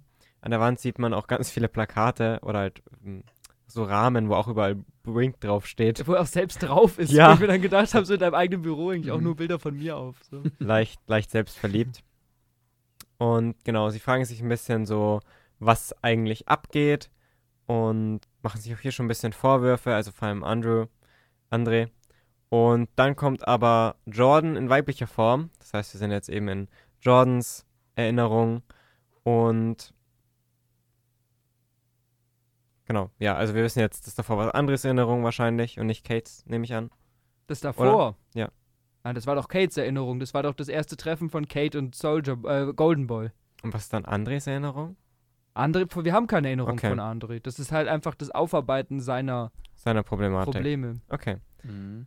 Genau, auf jeden Fall jetzt sind wir bei Jordan. Die lauscht erstmal an der Tür und dann gehen sie rein äh, in Brinks Büro. Dort äh, sind eben Luke und äh, Professor Brink. Luke ist wütend und äh, fragt auch nach Sam. Äh, Professor Brink hat irgend so eine Spritze in der Hand. Und genau, Luke fängt wieder an zu äh, glühen, wie wir es ja schon kennen. Und äh, Jordan schnappt sich eine so eine Maske aus so einem Schrank und lässt ihn einschlafen, wie bei Soldier Boy oder auch bei Sam. Mhm. Da habe ich mich gefragt, woher weiß die, dass da das in dem Schrank ist? Notfallplan. Glück. Ja, habe ich auch angenommen. Aber zu dem Zeitpunkt ist sie ja auch noch nicht so die. Na doch, sie arbeitet ja da schon mit Brink zusammen, ne? Und Aber- sie, sie ist ja auch die Angetraute von Brink. Er ist ja, Ja. so ein bisschen ihr Mentor. Aber deswegen. zu dem Zeitpunkt ja noch nicht so krass, Doch, oder? doch. Er sagt da ja auch schon, erinnerst du dich, als du als Erstsemestler hier bei meinem Stuhl, auf meinem Stuhl saßt Mhm. und so Mhm. vorsichtig warst und jetzt äh, schau, wie weit du gekommen bist. Also, sie hat halt nur noch nicht für ihn gearbeitet, glaube Okay. ich. So habe ich es jetzt verstanden. Also, das hat mich jetzt nicht gestört, dass sie da die Maske. Brink ruft dann das Sicherheitsteam, das fünf Sekunden später da ist. Aber ich meine, das ist Mhm. alles in einem Traum, deswegen passt das schon. Im Hintergrund sehen wir wieder die drei großen Stars von Godolkin, The Deep, äh, Queen Maeve, A-Train. Und dann klärt Brink so ein bisschen auf, was denn da jetzt eigentlich abging zwischen ihm und Golden Boy. Und erzählt Jordan etwas über so Stärkespritzen, Mhm. die Luke anscheinend nicht vertragen hat. Und Jordan will auch welche. Mhm. André kommentiert das natürlich und sagt immer, dass Jordan immer nur auf sich selber achtet. Und dann beruhigt Brink aber Jordan irgendwie und nennt sie zur, zu seinem TA, also Mhm. zu der Position, die wir dann schon kennen. Und ja, die anderen sind darüber sehr wütend. Mhm. Ich konnte nicht ganz nachvollziehen, wieso. Okay, was konntest du nicht nachvollziehen da drin? Also, weil sie so vorwerfen, hey, du wusstest ja jetzt schon alles über The Woods und sowas. Und was, Nein, was nein. weiß denn? Nein, nein, sie Jordan. werfen, sie werfen ihm vor, du wusstest, dass Luke schon mal Brink angegriffen hat und hast nichts dazu gesagt. Mhm. Und wann hätte das Jordan sagen sollen? Also, wann war das relevant? Also das war relevant, nachdem Brink gestorben ist zum Beispiel, hätte sie sagen können, dass das schon mal passiert ist. Vorher schon. Ich meine, da, das wäre ein Grund irgendwie, wenn man das öffentlich macht, irgendwie äh, was gegen, gegen Golden Boy zu machen, den rauszukicken irgendwo oder so. Also das ist ja ein riesen, ein riesen Ding, dass die Nummer eins, dass die sich gegen äh, Brink wendet und sogar damit noch einherkommt, dass irgendwelche geheimen Machenschaften an der Uni ablaufen, weil ein kleines bisschen kriegt Jordan da ja schon mit. Das stimmt, aber ich finde halt, Jordan ist dann Teil von Lukes Freundesgruppe. Das heißt, sie sind in irgendeiner Weise befreundet. Sie ist halt Brinks TA und irgendwie möchte sie halt das vielleicht auch glauben. Also ich kann das sehr gut nachvollziehen, dass der Jordan nicht sagt. Mhm. Und niemand hat sie gefragt, ja, warum hat nun jetzt Soldier Boy, äh, Soldier Boy, Golden Boy jetzt eigentlich Brink umgebracht? Also ich finde, also ich, ich kann Jordan da schon irgendwie nachvollziehen. Also natürlich verhält sie sich nicht korre super korrekt und perfekt, aber ich, Stell, stell dir mal vor, wir drei sind Freunde und ich finde jetzt raus, dass du schon zweimal Daniel einfach hinterrücks betäubt hast. würde ich auch nicht so geil finden, glaube ich. Also würde ich mich auch drüber aufregen. okay, ja, das stimmt. das ist ein guter, guter Counterpunkt. Ja, okay. Ich fand es trotzdem ein bisschen übertrieben. Ja. Genau. Und dann kommt man zu einem Dialog zwischen Jordan und Jordan. Also sie macht sich wortwörtlich Selbstvorwürfe. Mhm. Was cool war mit den beiden Schauspielern, dass das geht, so die er und die sie-Version unterhalten sich dann. Das fand ich auch cool. Genau, und die weibliche Jordan wirft dann dem anderen Jordan, der gerade mit Marie und Andre unterwegs ist, vor, dass er feige sei oder dass Jordan feige sei. Genau, ich habe mich auch an der Szene dann gefragt, wie interagieren die jetzt mit diesen Charakteren, die in den Träumen vorkommen? Weil irgendwie, du hast ja gesagt, bei der, bei der Golden Boy-Szene, da nehmen, werden die erstmal nicht wahrgenommen, jetzt sprechen die hier auf einmal Mhm. miteinander. Ist das einfach so ein bisschen Ist es so eine? Imagination deren, deren äh, Sorgen und Probleme und deren also im, Vorwürfe? im Endeffekt war das für mich in allen Szenen, in denen Traum- oder Erinnerungsfiguren mit echten Figuren interagiert haben, war das so eine Art von die Figur, wie wir sie kennen, hat ein Zwiegespräch mit ihrem eigenen Gewissen. Mhm. Einmal eben im, in Form von Jordan eben selbst, bei André in Form von Luke und später bei Marie in Form von ihrer kleinen Schwester. Aber es wird immer genau das vorgeworfen und ausformuliert, was die Figuren ja sowieso selbst zu beschäftigen scheint. Ja. Und da wir ja wissen, dass, wie auch immer, Kate ja Zugriff auf die Gehirne von allen hat, so ein bisschen, und Erinnerungen von allen mit einbezogen werden Mhm. und somit auch das Gewissen von jedem mit einbezogen werden kann, habe ich mir das jetzt so erklärt. ja. Mhm. Ich war nämlich auch ein bisschen im Nachhinein dann verwirrt, weil ja Kate dann nicht wirklich vorkommt. Und bis dahin sind es ja tatsächlich alles Erinnerungen von ihr. Hm, Aber das sagen sie, das wird ja auch ausformuliert. Da wird ja, Ja. sogar gesagt, dass Jordan so, wieso sind wir hier? Das ist eine Erinnerung von mir. Kate kann das gar Mhm. nicht wissen und so. Und dann wird halt in einem, in einem Nebensatz gesagt, gut, Kate hat Zugriff auf die Erinnerungen der anderen. Ja, für mich wirkt es einfach, man versucht das halt jetzt hier noch reinzupacken Mhm. und, und sich so zusammen zu erklären. Also es, ich habe es jetzt so gesehen, die wollen halt unsere Charaktere weitererzählen. Ja. Die wollen unseren Charakteren allen nochmal einen Bedenkmoment, nochmal eine gewisse Tiefe geben und so. Und dieses Konzept, wie sie das machen, das ist dann halt ein kleines bisschen zusammengewürfelt. Aber dadurch, dass diese Charaktermomente für mich so gut funktionieren, hat mich das gar nicht so sehr gestört eigentlich. Also Mhm. Ja, auf mich war es ein bisschen, für mich war es ein bisschen konstruiert, aber können wir im Fazit Kann ich- kann ich drüber hinwegsehen. Ja. genau, dann haben wir nämlich einen Schnitt zu unserem Lieblingspaar Sam und Emma. Die sind im Kino. Mm, Man sieht an der Wand ein Polarity Area 51 Plakat. Mhm. Da hast du, hat David uns ja schon was in den vergangenen Folgen drüber erzählt. Da war auch ein Schild. Please help keep the drive in clean. Fand ich auch irgendwie witzig, dass sie, ja, keine Ahnung, davor liegen. Und genau, dann haben wir so eine langsamere, langsame Kamerafahrt nach unten und ein Gespräch zwischen äh, Emma und Sam nach dem Sex. Und Sam entscheidet sich, wahrscheinlich ist die richtige Entscheidung, entscheidet sich dagegen, von, davon zu erzählen, dass er sie als Puppe gesehen hat. Weil also ich weiß nicht, wie Emma darauf reagieren würde.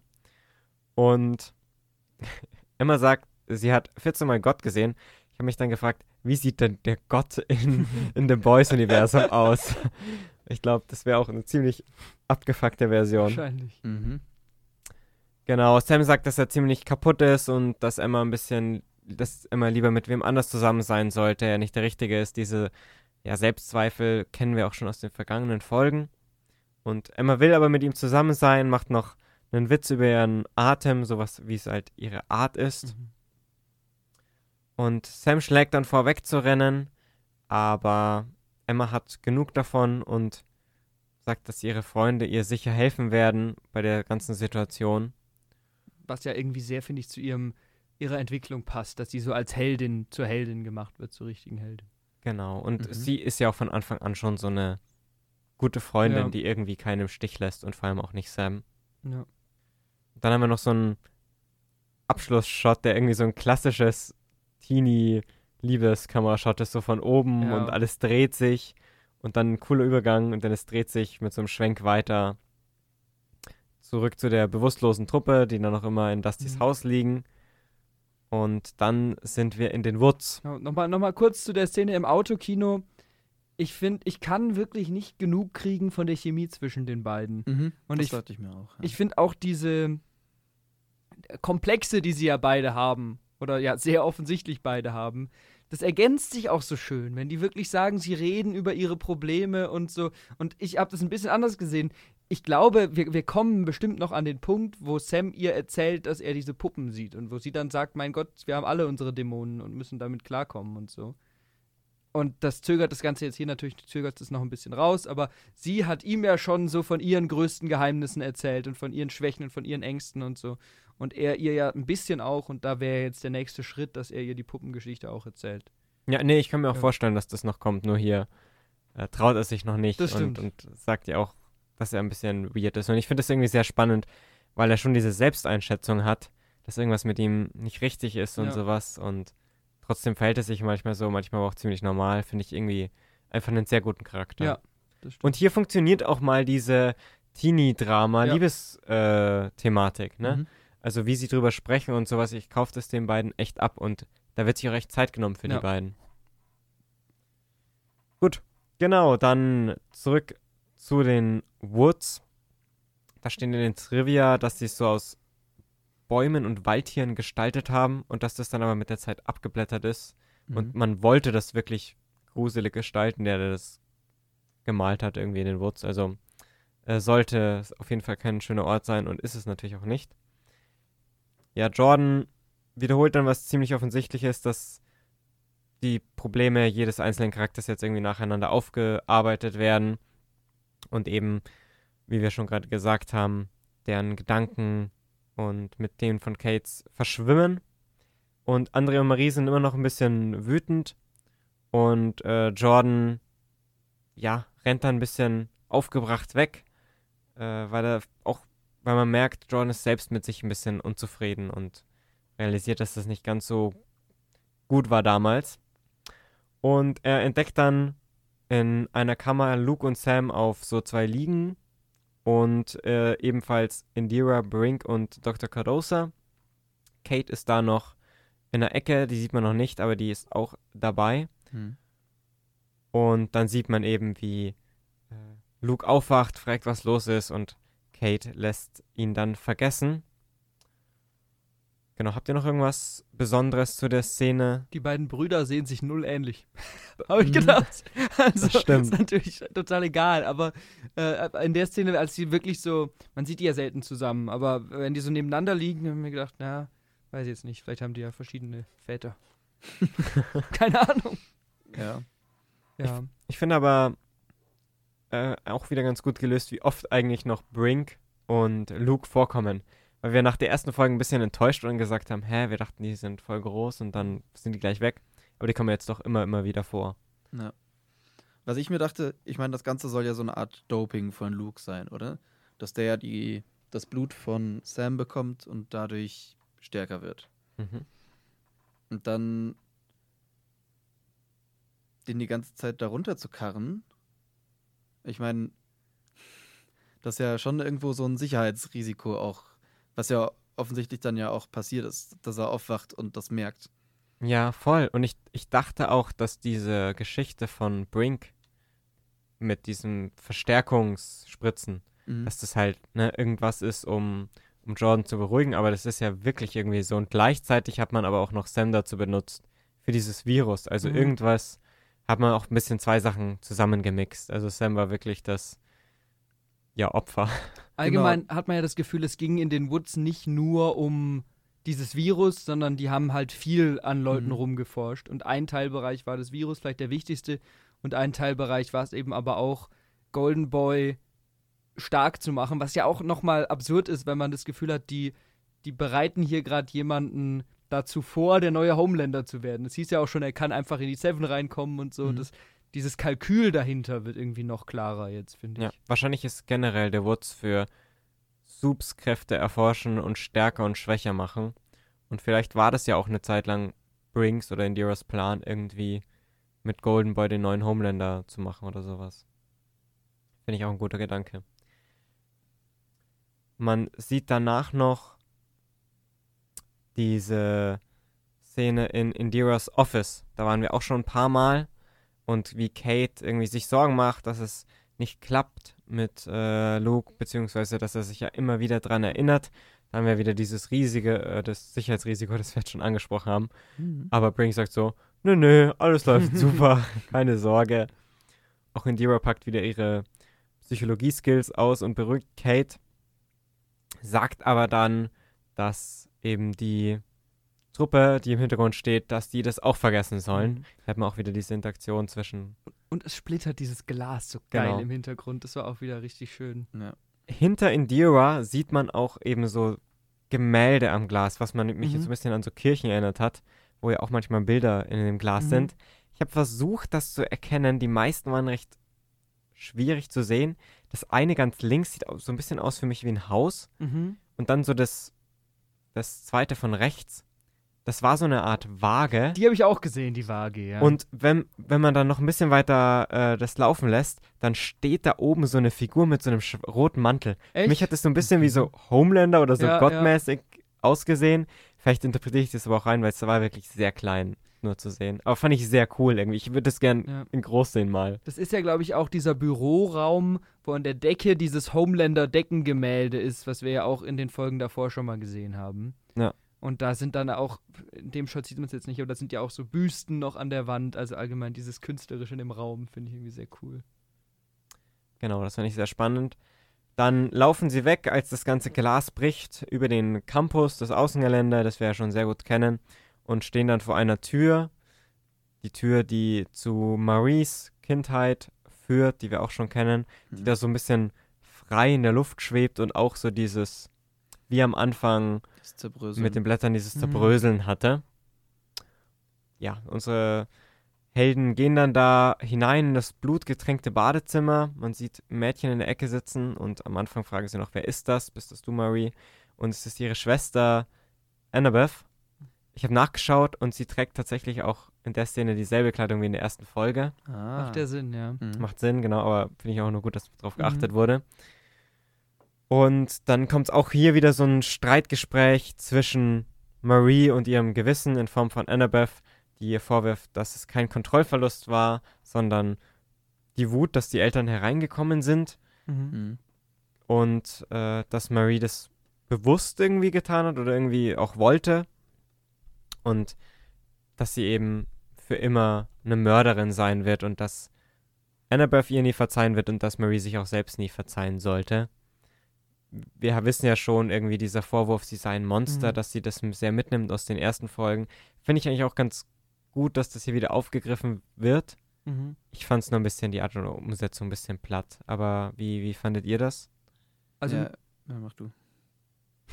Also mir, hat's, mir hat das gut gefallen, weil ich schön finde, dass wir jedes Mal, wo wir diese Rückblickszene sehen, dass wir mehr erfahren. Also Mhm. mit jedem Mal wird die ein bisschen ausgeweitet. Ähm, hier haben wir jetzt eben mehr von Annabeth. Beim ersten Mal haben wir Annabeth gar nicht gesehen. Beim zweiten Mal sehen wir sie von hinten. Dann sehen wir einmal kurz, wie sie reingeht. Und jetzt beim, glaube ich, vierten Mal, dass wir diese Szene sehen, ähm, sehen wir sie jetzt wirklich interagieren mit Marie, dass sie da sitzt. Man spürt irgendwie noch viel mehr die Ausmaße von diesem Mord, finde ich. Oder von diesem Todesfall, wenn man da reinkommt. Und ich finde auch dieses Ges Gespräch eigentlich ganz gut. Also, es es ist so schön gefilmt. Man sieht so aus der Froschperspektive von Annabeth hoch zu, ähm, zu Marie, so ein bisschen, als wäre sie wirklich so ein großes Monster, was über allem steht. Marie spielt es, finde ich, sehr gut. Und klar, der Inhalt von dem Gespräch ist vorhersehbar. Aber für mich war das so gut umgesetzt, dass mich das eigentlich nicht gestört hat. Also ich weiß nicht, wie es dir ging, Daniel. Ich fand die Szene nicht so toll. Mhm. Irgendwie, man hatte dann schon drei, wo man sich dachte, okay, jetzt irgendwann sind endlich alle durch, dann ist es vielleicht auch endlich vorbei. Das war vielleicht auch das, was ich mir dabei gedacht habe. Aber diese, diese Anschuldigung, dass Marie so sauer wäre, weil dann die Eltern einfach reingekommen sind, so, keine Ahnung. Ich, ich habe mir auch das gedacht, dass das eigentlich halt übertrieben, Bisschen und übertrieben. Nonsens ist. Ja. Man kann natürlich sagen, hey, das sind Maries eigene Vorwürfe, das bildet sie sich ein und redet sie sich so ein. Ja, Deswegen, ich finde, man kann das schon vielleicht. erklären. Mich hat es aber auch ein bisschen genervt. Also ich finde einfach, das war halt, dann habe ich mir auch gedacht, gut, jetzt haben wir alle, jetzt können wir dann weitermachen. Mhm. Ach, echt? Schon ein bisschen, ja. Ja. Also- Vor allem, dass es halt irgendwie die kleine Schwester ist und Maria in der Szene so das erste Mal ihre Tage bekommt und dann damit so klarkommt und überhaupt überfordert ist Mhm. dadurch, ja. Und Aber das weiß die kleine Schwester ja nicht.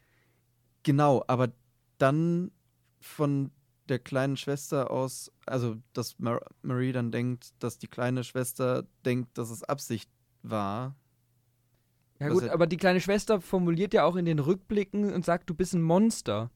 Und sagt es so. Und ich meine, wenn man sich das überlegt, Ja. äh, zehnjähriges Kind, die kleine Schwester ist wahrscheinlich höchstens zehn, mhm. und die kriegt mit, wie aus dem Nichts ihre große Schwester Kräfte Die- die bekommt Eltern und erstmal umbringt. beide Eltern umbringt, dann, dann fällt es da vielleicht, gut, vielleicht psycholo psychologisiere ich diese Serie zu sehr, aber dann fällt es natürlich der kleinen Schwester auch schwer da zu trennen zwischen, ach, das war nur ein kleiner Fauxpas. Versehen oder Absicht, ja. Ja, aber warum sollte Marie das wollen? Also, Ja, aber darum, da, das ist ja, du gehst ja sehr, sehr objektiv da Mhm. dran. Versuchst es so sehr unemotional zu betrachten. Aber wenn du dir überlegst, die einzigen beiden Bezugspersonen in deinem Leben sind einfach aus dem Nichts tot und du weißt, deine, deine Schwester war das, dann äh, kann vielleicht das zehnjährige Kind diesen Schritt nicht machen, dass es sagt, okay, vielleicht war es ja keine Absicht, es war aus Versehen, sondern es ist einfach, deine ganze Welt bricht gerade zusammen und sie ist schuld. Ja. So. ja. Wie gesagt, ich kann, ich finde, man kann das natürlich erklären. Ich fand trotzdem, dass ich das ein bisschen platt fand, dass man das hier nochmal Ja. so, so aufgreifen muss. Aber okay. Da hätte ich vielleicht, ich weiß nicht, man hätte dann noch irgendwie eine Szene aus dem Waisenhaus bei ihr rausholen können oder so. Da hätte ja auch noch irgendwas passieren können. Und da ist bestimmt irgendwas Ja. passiert in der Zeit, aber. Irgendein Anruf oder Brief oder sowas Ja. vielleicht. Oder Oder der Versuch, dass sie irgendwie ihre Schwester sucht oder Ja. so und dann halt nicht erfolgreich ist damit. Allgemein war halt ihr Part, den sie jetzt abgekriegt hat, hier, war ein bisschen kurz. Ja. Also ich finde da, ich hätte durchaus jetzt anschließend an diese Szene noch so eine Waisenhaus-Sequenz gerne gesehen. Mhm. Oder auch stattdessen ein bisschen länger. Es, ich glaube, das größte Problem ist, es hat für mich so gewirkt, als würde man es abarbeiten wollen. Ja, genau. Mhm. Man hat halt noch für Marine eine Szene gebraucht Genau. und dann hat man das halt gemacht. Mhm. Aber naja. Dann Marie wendet sich so ein bisschen dann von Annabeth ab und realisiert so, hey, das sind eigentlich alles nur ja, meine eigenen Vorwürfe und spricht dann Kate direkt an, dass es nicht ihre Schuld sei, dass sie ihre Kräfte nicht verstanden hat. Ebenso wie Mhm. jetzt äh, Marie damals. Und ist ja ein bisschen ein kleiner Throwback, das hört man auch gleich nochmal im Voice-Over, wo Kate zu Marie ungefähr dasselbe gesagt hat und gesagt hat, hey, deine Eltern sind dran schuld, mach dir keine Vorwürfe. Genau, das hört man eben Kate im, im Voice-Over wieder sagen. Und dann sind wir wieder in ihrem Zimmer und zwar war das, ist es dasselbe Zimmer wie in ihrer Jugend, wo man sie dann sieht. Ähm, man sieht äh, wieder Queen Maeve Poster, die wir schon kennen. Und ganz spannend, auf dem Tisch sieht man ein ähm, Comic oder Comicbuch von, steht drauf, Cold Snap. Hast du es erkennen können? Ich Ja. habe es nicht lesen können. Und das hat man nämlich auch schon, tatsächlich sieht man dieses blaue Heft Mhm. auch schon in der ersten Szene in ihrem, in ihrem Jugendzimmer. Und Cold Snap ist so ein bisschen der Iceman Mhm. von, von den X-Men praktisch im Boys-Universum. Äh, passt ganz gut, denn eben Cold Snap war auch Mitglied dieser G-Man, auf Mhm. den ja so ein bisschen auch dieser, äh, diese Serie basiert. Und ist eben eine Parodie zu, zu Iceman. Er kann äh, ja, mit seinen Händen Eis machen. Und in, ich habe dann gelesen, äh, er macht damit auch so Eisdildos dann und sowas bei Herogasm. Fand ich auch wild. Das sieht man doch sogar. Genau, man ja sieht ihn da. nämlich tatsächlich Ach, bei ist er Hero da bei Herogasm? Ja. bei Herogasm sieht man ihn. Ah. Er ist auch so ein alter Rivale ein bisschen von, von Frenchie. Die haben sich auch schon mal Mhm. getroffen und gekämpft. Und ich finde es auch ganz passend, dass sie einen Comic davon liest, weil bei den X-Men hat der, glaube ich, auch Iceman so eine Beziehung mit der Frau, die keine Leute anfassen Rogue. kann. Genau. Ja. Und die auch immer Handschuhe trägt. Genau. Und fand ich passend, dass Kate, die immer Handschuhe trägt, einen Comic über so eine Figur liest. Und natürlich irgendwie. Eis und Feuer so. Genau, parallel zu Luke oder Ja, sowas vielleicht, ja. finde ich. Fand ich irgendwie sehr passend, dass man sowas dahin gelegt hat. Stimmt. Cool rausgefunden. Und ja. Äh, ich habe aber echt mega erstmal so, heißt es Kosmos, Kolossus? und dann, äh, aber ich habe es dann schon gefunden. War ein bisschen tricky. Dann dreht sich alles so ein bisschen. Wir haben ein paar coole, verwirrende Kamerashots. Alles steht auf dem Kopf. Und ja, Kate sagt, dass sie sie jetzt gehen lässt. Wahrscheinlich, weil man jetzt zu Ende der Folge kommen will. Also Mhm. so richtigen Grund. Na, da, da, da, ich finde, du bist ein bisschen streng heute. Ja, ich bin ich- schon ein bisschen Ich habe streng. schon, ich hab schon da wieder das Gefühl, am Anfang der Folge ist Kate total überfordert. Sie merkt, alle hassen sie und äh, sie ist die Böse und so weiter. Und in dieser Folge merken wir jetzt, jeder hat irgendwie Dreck am Stecken, jeder hat ein bisschen was falsch gemacht, keiner ist unschuldig, aber jeder hat die Bereitschaft, zum Guten sich zu wenden. Ja. Und das merkt Kate natürlich auch und nachdem sie das, auch wenn es ein bisschen puzzelmäßig nacheinander angereiht ist, auch wenn sie es jetzt bei allen gemerkt hat, sagt sie jetzt, okay, ihr könnt gehen. Hm. Mhm. Aber gut, vielleicht bin ich auch sehr wohlwollend heute, ich weiß es. nicht. Nee, das, das macht ja schon Sinn, vor allem, weil am Ende spricht die Marie, hat sie auch nochmal angesprochen, hat gesagt, hey Kate, was ist los? Und jetzt haben sie sich so ein bisschen getroffen. Davor Ja. war immer so, sie haben Kate beobachtet oder haben sich nur mit sich selbst beschäftigt und hier treffen die jetzt wieder zum ersten Mal aufeinander. Kate will aber selber nicht aufwachen und André holt sie dann äh, praktisch zurück, überzeugt sie doch mitzukommen. Äh, er, sagt ihr auch, es reicht nicht, äh, dass sie sich entschuldigt und erzählt ihr, wie schlimm es ist. Erzählt ihr aber auch, dass er sie irgendwie liebt und ich finde, da kommt ziemlich gut einfach diese Hin- und Hergerissenheit Mhm. von ihm raus und ist mal wieder einer der stärkeren Momente eigentlich zwischen den beiden. Und sagt, davor hat sie die falsche Entscheidung getroffen, aber jetzt kann sie eben die richtige treffen und mit aufwachen. Und genau, das tut sie dann auch. Ich find, fand es süß mit André, wie er, was er da gesagt hat, so nach dem Motto, ich verzeih dir nicht, aber du hast was Böses gemacht und jetzt finde ich gewältigst damit zurecht und zieh dich nicht so zurück. Genau, also Kate trippt sie rein, dass sie ihnen wieder hilft. Ja, gut. Aber bringt sie auch dazu, sich nicht umzubringen. Also. Das stimmt, ja. ja, vielleicht auch so ein bisschen nimm, übernimm Verantwortung für das, was Mhm. du getan hast. Ja. Genau, dann sehen wir eben ihre blutenden Augen und wie alle aufwachen. Ich muss sagen, ich konnte da nicht so viel drauf achten, weil ich hasse es, wenn irgendwie so Augen so eklig aussehen. also, haben mich sehr. Deswegen ist ja auch Clockwork Orange einer deiner Ja, Lieblingsfilme. genau. Mhm. Aber alle sind gerettet, bis auf Dusty, was auch immer keinen interessiert. und sie wachen auf. Es gibt so einen intensiven Blick zwischen Jordan und Marie, aber sie tun nichts. Also irgendwie haben sie sich Ja. kurz so angestarrt. Ähm, jetzt wäre mal wieder ein guter Moment gewesen für so ein Ranking-Update, finde ich. Stattdessen kommen aber nur Sam und Emma rein. Ganz zufällig, genau in dem Moment. Genau in dem ja. Moment, Gott sei Dank. George stellt fest, dass Emma Sex her hat. Was ich irgendwie lustig Ich fand, finde. das war ein guter Joke, ja. ja. Mhm. Und genau, Sam sieht dann Kate und will sie umbringen und stößt auch alle weg. Hier wird wieder gezeigt, er ist super stark und nur Emma kann ihn mit ihrer Ruhe zurückhalten. Ist natürlich auch so ein bisschen ein klassischer Trope, aber ich finde, das hat man ganz gut etabliert. Das passt ja zu den beiden. Ja. Und dann ja, fragen sie sich noch ein bisschen, was geht denn jetzt eigentlich in den Woods ab? Mit Kate und Sam hat man jetzt zwei Personen, die ja doch sich ein bisschen auskennen. Sie wissen aber selbst noch nicht genau, an was da geforscht wird. Und Sam sagt dann, sie hasst uns. Äh, wahrscheinlich meint er, dass Indira dann alle Soups hasst. Da Und kommen wir dann gleich Das nochmal wäre ja dazu. wieder so ein bisschen diese Sache mit, mit ihrer Tochter. ja, Vielleicht. du meinst, dass Sam damit was zu tun Nein, hat? nein, das nein, vielleicht? nein, nein. Einfach, Ach so. dass sie alle Soups hasst, weil irgendein Soup ihre Tochter umgebracht hat. Ja, das, das kann sein. Um, die Gang beschließt dann, Indira zu schnappen, Mhm. weil sie die einzige ist, die weiß, was da abgeht. Ich habe mich dann gefragt, was ist denn mit Cardosa? Ist der nicht ein einfacheres Ziel? Mhm. Ja, aber Indira ist ja Big Bad. So. Genau, Ja. Indira ist der Big Bad ja und sie Fan. haben sich jetzt als Team zusammengeschlossen. Ja, es ist dieses ganz klassische, kurz vorm Finale, zum ersten Mal, alle Figuren, gleiches Ziel, jetzt, jetzt funktionieren wir zusammen. Sehr typisches Trope, finde ich. Genau. Damit endet dann auch deren Handlungsstrang. Wir haben nur noch eine ganz kurze Abschlussszene. Genau, vielleicht bevor wir dahin gehen, ich finde diese Szene, in der Emma Sam dann kontrolliert, das ist eine ganz schöne Spiegelung zu der letzten Szene, wo Sam so ausgerastet ist bei Dr. Cardosa zu Hause.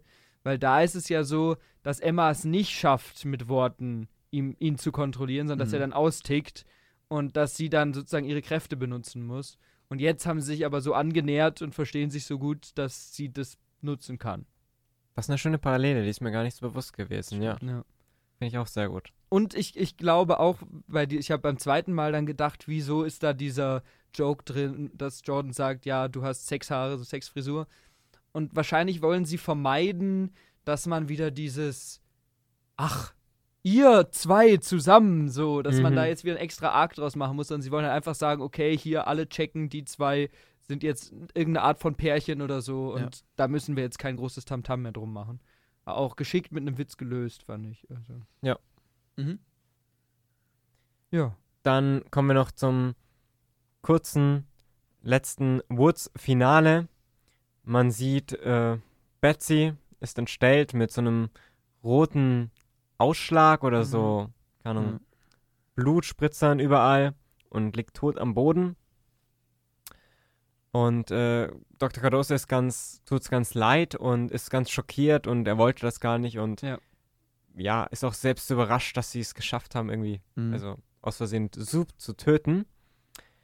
Und äh, Indira, man merkt aber schon in ihrem Blick, freut sich eher darüber und sagt, mach es äh, contagious, also mach es ansteckbar, dass es eben weiter verbreitet wird. Am Anfang der Folge wird ja noch gesagt, es kann nicht übertragen werden. Mhm. Ich habe mich dann gefragt, nur auf Soups übertragen werden? Also wahrscheinlich. Also es wird ja auch gesagt, dass das Virus so funktioniert, dass es sich an das Compound wie im Blut Ja. heftet. Genau. Ja. Deswegen wird es wahrscheinlich nur für Soups funktionieren. Genau.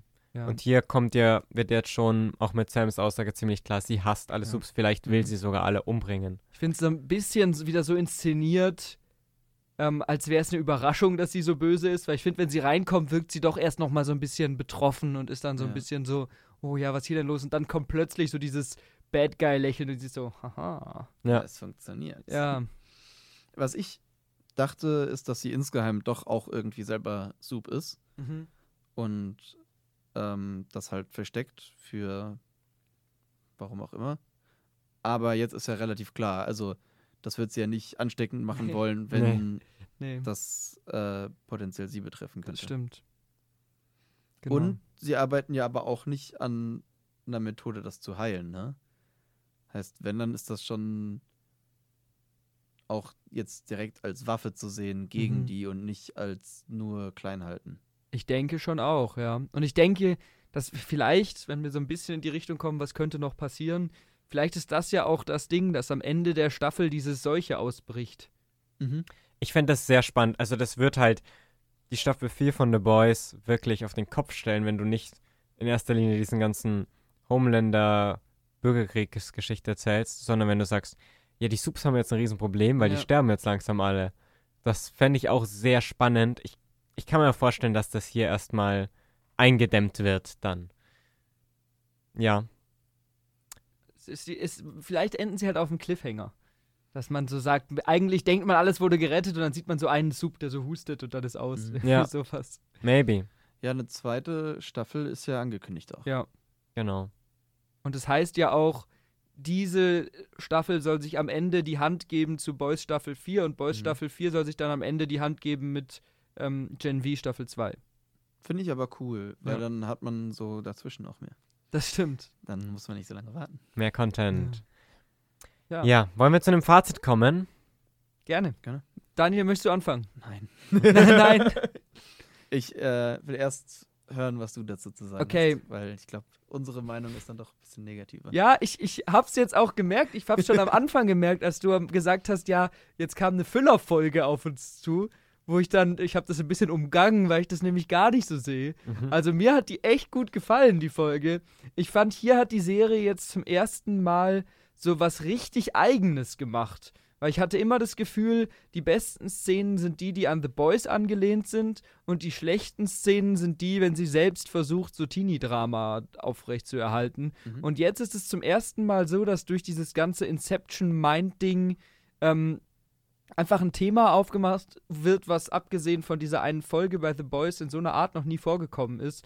Natürlich haben wir das schon mal woanders gesehen, aber in diesem Universum ist es neu und wie dann dadurch auch nochmal die Charaktergeschichten von den Figuren vertieft werden, was mich auch oft gestört hat, dass die äh, wenig Substanz haben. Es hat mir total gut gefallen und natürlich ist es so ein bisschen so, dass man sie wahrscheinlich sich überlegt haben, wir wollen noch mal eine Charakterfolge machen und irgendwie müssen wir da einen Plot außenrum bauen. Also es ist ein bisschen konstruiert und es ist auch ein bisschen ähm, hat gewisse Logiklücken und so weiter. Aber an der Stelle kann ich jetzt eigentlich echt ganz gut darüber ähm, hinwegsehen, weil ich irgendwie denke, ihr traut euch einfach mal selbst was, was Neues zu machen. Das hat für mich echt gut funktioniert. Natürlich gibt es immer noch so ein paar Arcs, die interessanter sind, wie eben jetzt Emma und äh, Sam. Oder eben welche, die ich weniger spannend oder weniger nahbar finde oder so. Genauso Mhm. funktionieren manche Figuren besser für mich als andere. Aber alles in allem hatte ich jetzt mit der Folge überraschend viel Spaß. Und es war eben für mich nicht diese, also handlungstechnisch vielleicht, aber beim Gucken nicht diese Füllerfolge, sondern ich habe das, oder wenn wir es als Füllerfolge bezeichnen, müssen so für mich Füllerfolgen aussehen, sagen wir es so. Mhm. Möchtest du Punkte vergeben? Acht von zehn würde ich dir geben. Ja. Boah. Okay. Die fandest du jetzt besser als die letzte Folge? Ja.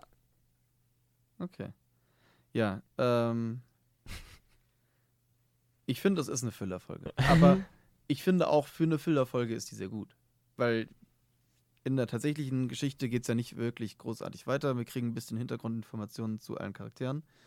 Dass die Hintergrundinfos zur Hälfte, naja, so die von Jordan und Marie finde ich jetzt beide nicht so spannend oder neu. Mhm. Wir wissen, dass Jordan irgendwie schon Sachen wusste, die die anderen nicht wussten. Und ja, das wussten wir bei Kate ja genauso, dass die die Leute Sachen vergessen lassen kann, so seit der letzten Folge. Und dementsprechend war das jetzt für mich, die zweite Hälfte waren mehr so, okay, das müssen wir jetzt noch irgendwie auffüllen und da noch mehr reinbringen, damit wir auf 40 Minuten kommen oder so. Und die erste Hälfte fand ich sehr gut. Ich würde so auf sechs Punkte gehen. Ja, ich, ich bin da ein bisschen ähnlich. Also ich finde, mich war das auch eine füllervolle Folge und mich hat auch ein bisschen einfach das Konzept, fand ich nicht so super, weil es halt wirklich für mich drauf gewirkt hat, hey, wir arbeiten jetzt nochmal von jeder unserer Hauptfiguren deren größtes Problem auf und geben der damit nochmal Tiefe. Es war einfach für mich ein bisschen erzwungen und so richtig deren Beziehung untereinander hat man auch nicht erzählt. Also ich, ich hätte kein Problem damit gehabt, wenn man die, die Beziehungen der Charaktere und deren Characters einfach noch weiter ausarbeitet. Aber weil das kennen wir doch wollte eigentlich ich ja auch. schon, oder? Aber ich finde, hier wurde jetzt nicht wirklich was neu weitergemacht. Ich fand auch einige Stellen super, wie gesagt, der, der Mhm. Twist mit, dass äh, Andrea und Kate schon zusammen waren oder Mhm. äh, die Soldier Boy Szene oder auch äh, vor allem der Emma und Sam Handlungsstrang. Aber ich finde einfach, für mich hat es an zu vielen Stellen irgendwie so ein bisschen, keine Ahnung, gehapert und da haben mich so kleine Logikfragen irgendwie so gestört, dass ich auch einfach die Folge nicht, nicht so super fand. Also ich, ich, ich, wie gesagt, die hat ja gute Sachen. Ich kann verstehen, wenn man die für eine Folge ganz gut findet. Aber irgendwie bin ich nicht so richtig warm mit geworden. Ich kann es verstehen, weil die halt auch einfach weg von dem geht, was wir bis jetzt äh, gesehen haben, finde ich ein bisschen. Und ich, ich Auf finde eine Art, die man gut oder schlecht finden kann. Ja, und ich finde, dass sie halt nicht nur keine Handlung weitertreibt, sondern auch die Figuren einfach nur das bisherige nochmal auffrischt und sagt, okay, jetzt machen wir damit fertig und danach machen wir jetzt nur noch Handlung. Mhm.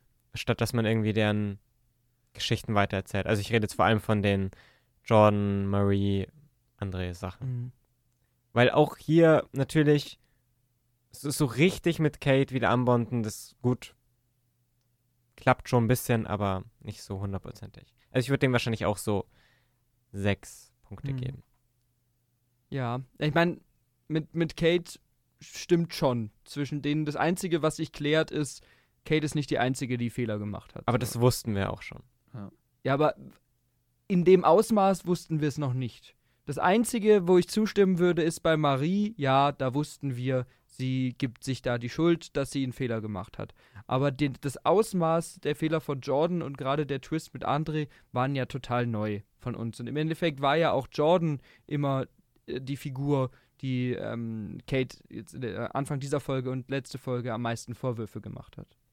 Ja. Und André. Deswegen Mhm. Natürlich, ich fände es jetzt doof, wenn wir weitermachen würden mit, ja, jetzt ist alles Friede, Freude, Eierkuchen und sie verstehen sich super gut. Aber sie müssen sich halt jetzt gegen den Bad Guy, die Bad Guy, ähm, zusammenfinden und Punkt. Ab Ja. nächster Folge geht es, glaube ich, auch wieder ab. Also ich glaube, Ich glaube auch. Handlungstechnisch wird da viel mehr passieren wieder. Ja. Ja, ich freue mich drauf. Ich auch. Ich auch. Also ich freue mich trotzdem drauf. Ich Ja. habe trotzdem noch immer Spaß an der Serie. So Ja. ist nicht. Aber jetzt haben wir ein bisschen den Spiegel von der zweiten Ja, Folge, das weil da war es ja auch so, dass ich die so schlimm fand und du die nicht so schlimm fandest. Deswegen, ja. Nee, aber ich, ich freue mich auch, dass wir mal, letztes Mal hatten wir alle die gleiche Meinung, war ja richtig langweilig. Und dass wir jetzt mal ein bisschen diskutieren konnten. Ich hoffe auch, ich habe euch nicht zu sehr genervt, wenn ich immer so positiv Nee, überhaupt nicht. Ich, eingehakt Das ist ja gut, habe. Wenn ja jemand gut. auch andere Blickwinkel hat. Ja, dann mö möchtet ihr noch was hinzufügen oder so? Oder? Ich Nee, ich bin durch. bin gespannt auf nächste Woche. Ich auch. Wir haben ja jetzt schon während der Folge relativ spe viel spekuliert, wie es weitergehen könnte. Deswegen Mhm. müssen wir es, glaube ich, jetzt nicht nochmal extra sagen. Aber ich freue mich auch schon auf die nächste Folge. Und ich freue mich auch drauf, äh, schon wieder drauf, wenn wir die hoffentlich wieder zu dritt besprechen können. Gerne. Und ja, dann, dann danke ich euch. Es hat wieder Spaß gemacht. Und ähm, wie immer, wenn ihr mehr von Your Watchlist hören wollt, macht es gerne auf Spotify oder auf YouTube, auch bei Your Watchlist oder Your Watch Begins auf Instagram. Und dann äh, bis nächste Woche. Ciao, ciao. Ciao. Ciao.